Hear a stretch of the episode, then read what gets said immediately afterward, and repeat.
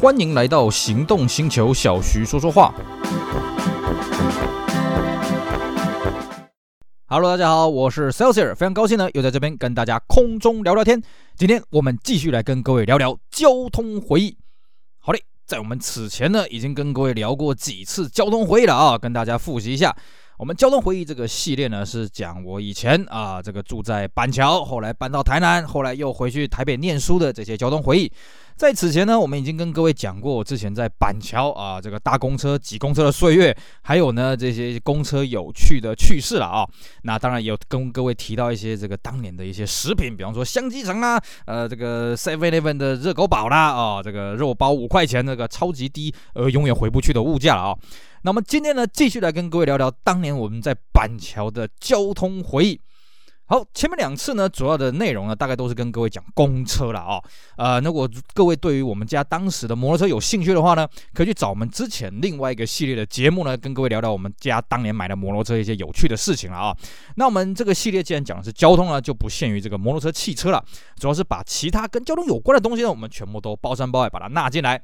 那之前呢，跟各位聊过的这些公车的事情呢，所以我们今天呢，还是跟各位稍微继续聊一点点公车，接着我们就进入下一个交通工具。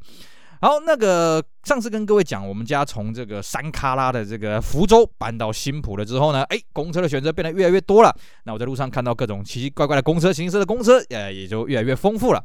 但是呢，让我最有印象的公车是什么呢？除了上次跟各位讲首都客运服务很很好以外呢，还有什么叫彩虹号公车？彩虹公车呢是什么东西呢？它其实是一个这个 Toyota 啊、应该说是 Hino 了哦，国瑞的这个底盘打造的一个台北市的公车。它的特色就是它的车身是用彩虹的这个色彩去漆的。那么在这个司机座的后面，还有这个前门的后面呢，有个彩虹的这个拱桥的造型，这叫彩虹公车。彩虹公车呢，当时在台北市呢，当然是满街跑了，在台北县比较少看到啊、那我记得很清楚啊，彩虹公车有个非常厉害的地方是什么？冷气是超级超级冷啊！哦，这跟北极跟地狱一样冷啊！不管你这个车子外面多热，里面活人有多少，反正就是让你冷到不要不要的啊！用我们现在的话语来讲，就是这个样子啊，超级冷。可是呢，这个诶，当时我对彩虹号的公车印象也不是很好了，因为我们曾经有搭过彩虹号的二六零上阳明山，那个一个两个字，就两个字啊，就是乱开啊啊！这个真是横冲直撞，哒哒哒哒哒哒哒。所以那一段时间呢，在阳明山陆陆续续发生好几次仰德大道公车的事故，都很严重啊。因为那个公车，这个我也不知道是为什么了，反正他们开起来就是非常的凶狠，就是了啊。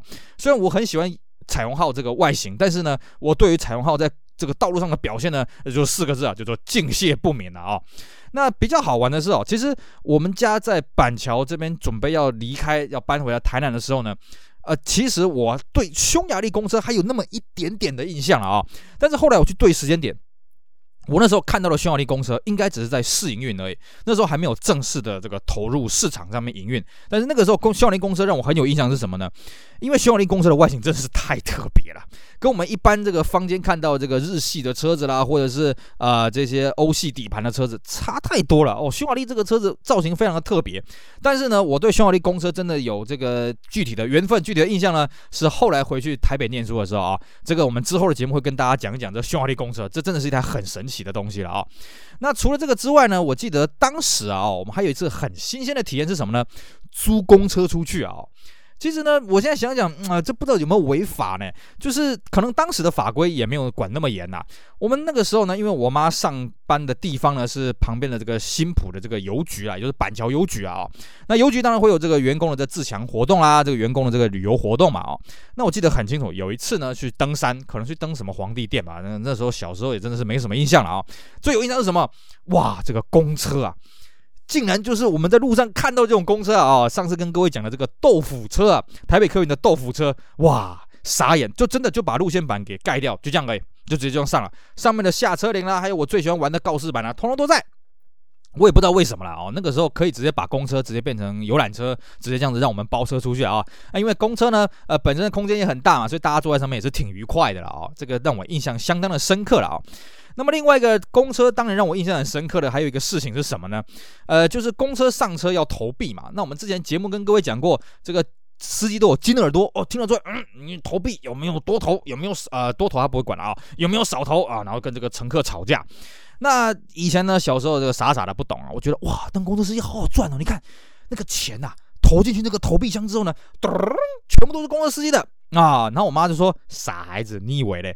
那我还因为这这样子跟我妈争执，不对不对，那都是公车司机的。后来呢，有一次我妈了哦，那时候我们还住在这个这个福州，那个时候呢，因为旁边是公车总站嘛哦，那我妈呢还特别煽情这个公车司机通融一下，让我们在总站里面下车，要让我亲眼看到，你看。这个投币箱呢，这个公车司机呢，他进站的时候，他要把这投币箱拿去给这个站务人员啊，不是他的啊。然后那时候还不相信，然后公车司机也是示范给我看，小朋友你看哦，这个投币箱呢，我们有上锁，所以我也打不开。然后呢，有这个站务员叔叔，他会拿走，然后站务员叔叔说，哎，是是是，我拿走啊，所以这不是司机的啊，你不要想太多啊。我这个幼小稚嫩心才幻灭，哎呀，原来公车司机这么的不好赚的啊，呃，这个算是一个插曲了啊。所以呢，这算是我对小时候呢对这个台北这边客运的一些印象。那除了呢我们搭客运出门以外呢，这个当然客运只是这个短途位嘛，啊，就是一些公车只是短途嘛。长途的移动呢，那当然还是要搭这个火车了啊。尤其像我爸是新港人，我妈是云林大皮啊，大埤了啊，我们一般叫做大逼乡的人。所以呢，我们要回家省亲的时候，当然就是搭火车了啊。那搭火车呢，这个就要去所谓的火车站嘛，对不对？那当年的台北火车啊、当年的板桥火车站呢，在哪里呢？在我们现在的捷运府中站那边。现在的板桥站，我们那时候叫做板桥新站啊、哦，当然现在已经不叫做板桥新站了啦。哦，那个在那个时候还是一片荒凉啊，慢慢在开垦啊、哦。那我们要去这个府中站搭火车呢，哇，这个火车的印象呢，也是这个让我这个回忆满心头了哦。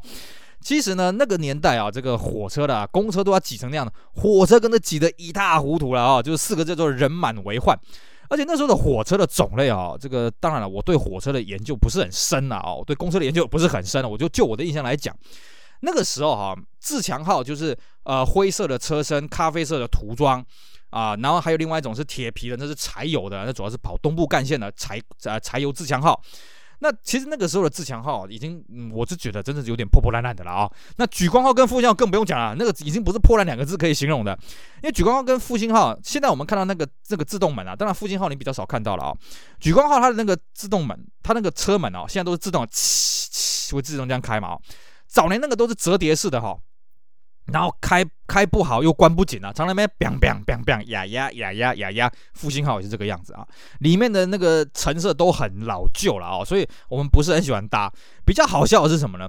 我们反而喜欢搭什么电联车，那个年代哦，电联车刚出来。哇，非常的新颖啊！而且它那个开关车门都电到哔哔哔哔哔哔，哇，超级的新颖啊！然后里面的内装呢宽大明亮啊，哦，冷气又是超级冷的啦。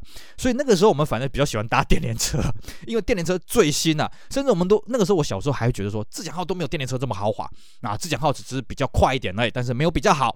尤其是什么，呃，这个自强号呢，真的在我们过年过节那个时候，那个年代啊，这个私家车逐渐在普及，不是说非常的。普及没有像你们现在那么普及了啊、像至少我小时候呢，最早的时候我们家是没有买汽车的哦。但是现在呢，这个年轻一辈的都是坐汽车长大了。我们那个时候台湾还没进入所谓的家庭轿车的时代啊、所以那个时候呢，你要回去这个这个南部啊什么的，大概就是搭火车跟这个公路客运啊。那公路客运当然就有很多这个什么野鸡车有的没的啊、这个之后我们跟大家好好讲一讲。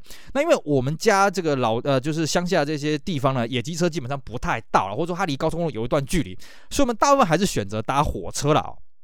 那搭火车呢，真的是人山人海啊，人多到什么程度呢？不不夸张啊。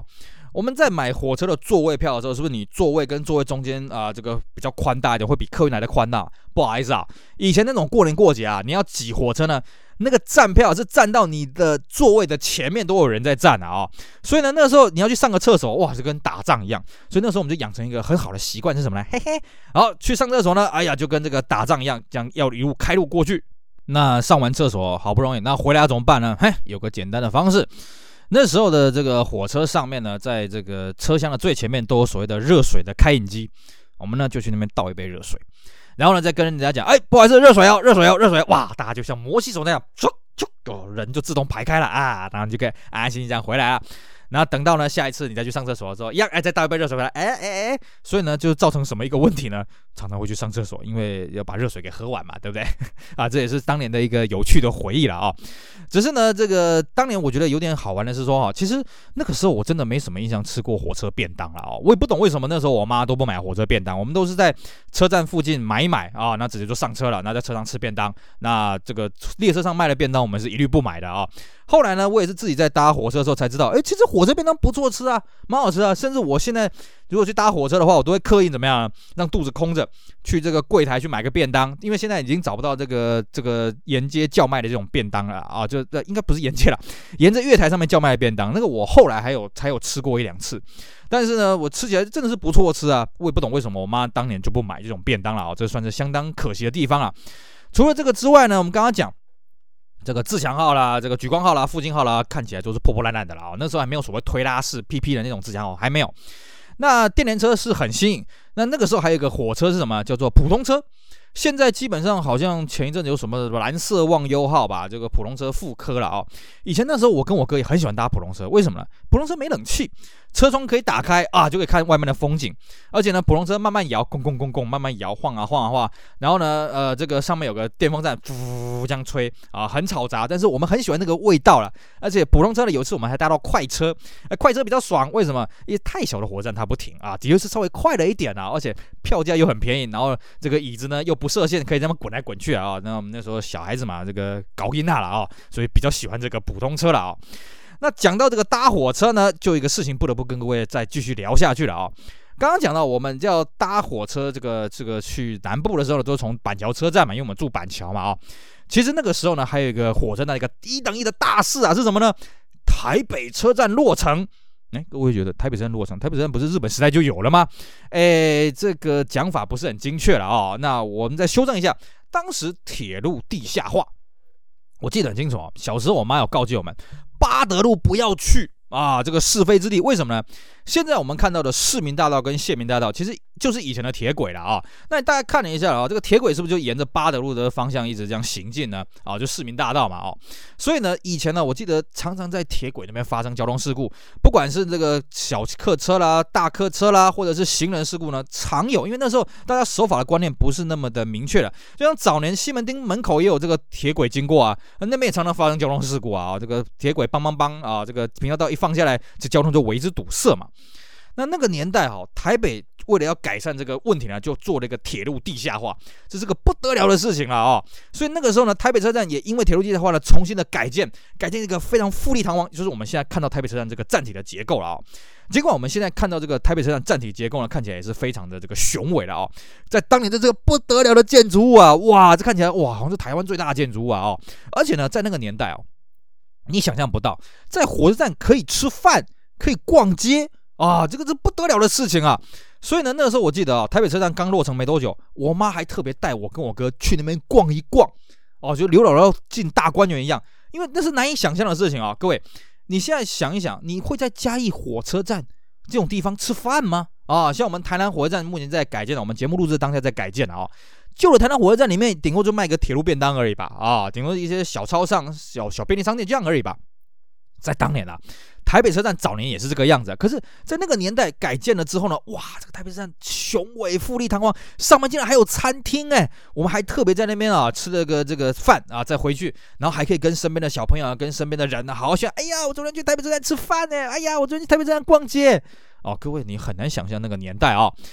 旧的台北站长什么样呢？各位有兴趣的话，可以去找这个周润发演的《英雄本色》，它里面有一幕呢，是周润发在看报纸，然后发现他的大哥狄龙被抓了，然后周润发呢穿着这个小马哥的风衣，戴着这个墨镜呢，那叼着一个烟啊，然后那个报纸掉到地上，那一幕呢，他就是站在一个跨铁轨天桥那个地方，就是旧的台北车站，以前台北站就是那个样子，我还有印象。铁轨在地上，然后火车直接在地上这样的发车的。可是呢，等到铁路地下化之后呢，当然这个场景就不复在了。而且呢，最早的铁路地下化，我印象中就是台北一直到这个万华诶。松山那边的铁轨啊就已经浮出来了哦，那时候还没做到这个松山啊。然后我妈当然那时候还特别的去买了火车票，载我们去这个这个体验一下哦，从板桥车站一路搭火车，那时候板桥车站还在地上哦，然后再慢慢这样沉下去啊，然后看到这个地上啊、呃，这个这个这个两边的景物不见了，黑黑的，然后旁边有那个灯管啊、那时候我妈还要告我呃告诉我们说，哎，去数数看那个灯箱有几个。我记得那时候我哥还数过那个灯箱哈、哦，一边有两百六十四个，我都还有印象啊。那时候真的是非常的新颖，也就是说一开始台北铁路地下化之后，之后台北车站跟万华车站这两个车站，哎，松山车站还是在地上了。那时候过了台北车站没多远呐，哈，后来火车慢慢就浮出来了啊，我还蛮有印象，因为我们那时候有个亲戚就住在松山火车站那边了啊，我们还搭松山火车站那边下来啊，然后再再再折回去这样的啊，相当的有意思啊。那个年代啊，看到这种建筑物不得了。现在你会说，嗯，台北车站也还好啊，去台北车站吃个饭也还好啊。可是在那个年代啊，算是一等一的事情啊，而且呢，台北车站那个时候里面还有一个很有意思的设计啊，就是。列车到站的时候呢，即将进站的时候，它的地板会有那个红色的灯光会在那边闪烁。现在各位觉得，哎呀，台北车站那个闪烁那个实在是有够 low 的啊！你看高铁都是 LED 灯了嘛，对不对？在我们那个年代，这个灯会闪烁的不得了啊！我跟我哥那个时候啊，看到那个东西非常的新颖啊，常在月台那边跑来跑去。我妈还说，哎呀，不要乱跑啊什么的。我们看到那个灯都超级期待了，而且呢，那时候。台北车站地下化之后，那月台超级多啊！哦，当然以前在地上的时候也是很多了哦，所以那时候也是让我们大开眼界，哇，原来地下可以盖那么大哦，哇，不得了诶。每次去呢，就每次不同的新奇的事情会发生。当然呢，最吸引我们小孩子呢，还不是那个地上的那个亮灯了啊，是什么呢？台北车站大厅啊，它会有一个这个列车时刻表的告示板啊。那告示板呢，现在这个这个已经改变了，以前那个时候是用翻牌的，就像那个什么。那个飞机场啊，以前那个那个飞机的航班呢，是用翻的，啪啪啪啪啪啪啪啪啪啪啪啪啪啪啪啪啪。我们小朋友都超期待，就一直盯着那个告示板去看，然后等他们拍的时候啊，好高兴，那边笑，哈哈哈哈，啪啪啪啪啪啪啪啪啪啪啪啪啪。我记得这个啪啪啪啪，在我后来回去台北念书的时候，还有看过几次了啊，之后好像就取消掉了啊，这个算是相当可惜啊，一个时代的一个产物了啊。OK，好，以上呢就是我们今天节目内容，跟大家从公车聊到了火车啊。当年台北车站落成这个地下化之后呢，真的是一个一等一的大事情了啊。连带的旁边的这个星光摩天大楼呢，也是非常的强压了。啊，那至于关于这个星光摩天大楼呢，有什么有趣的事情呢？之后会再跟各位好好的聊一聊。以上就是今天节目内容，非常感谢各位收听，也非常欢迎呢各位被我们这段节目勾起了回忆之后呢，也跟我们分享一下你当年啊、有趣的这些交通回忆，跟大家好好的分享。也谢谢各位的收听，希望大家继续支持我们其他精彩的音频节目。我是 Celsior，我们下回再聊，拜拜。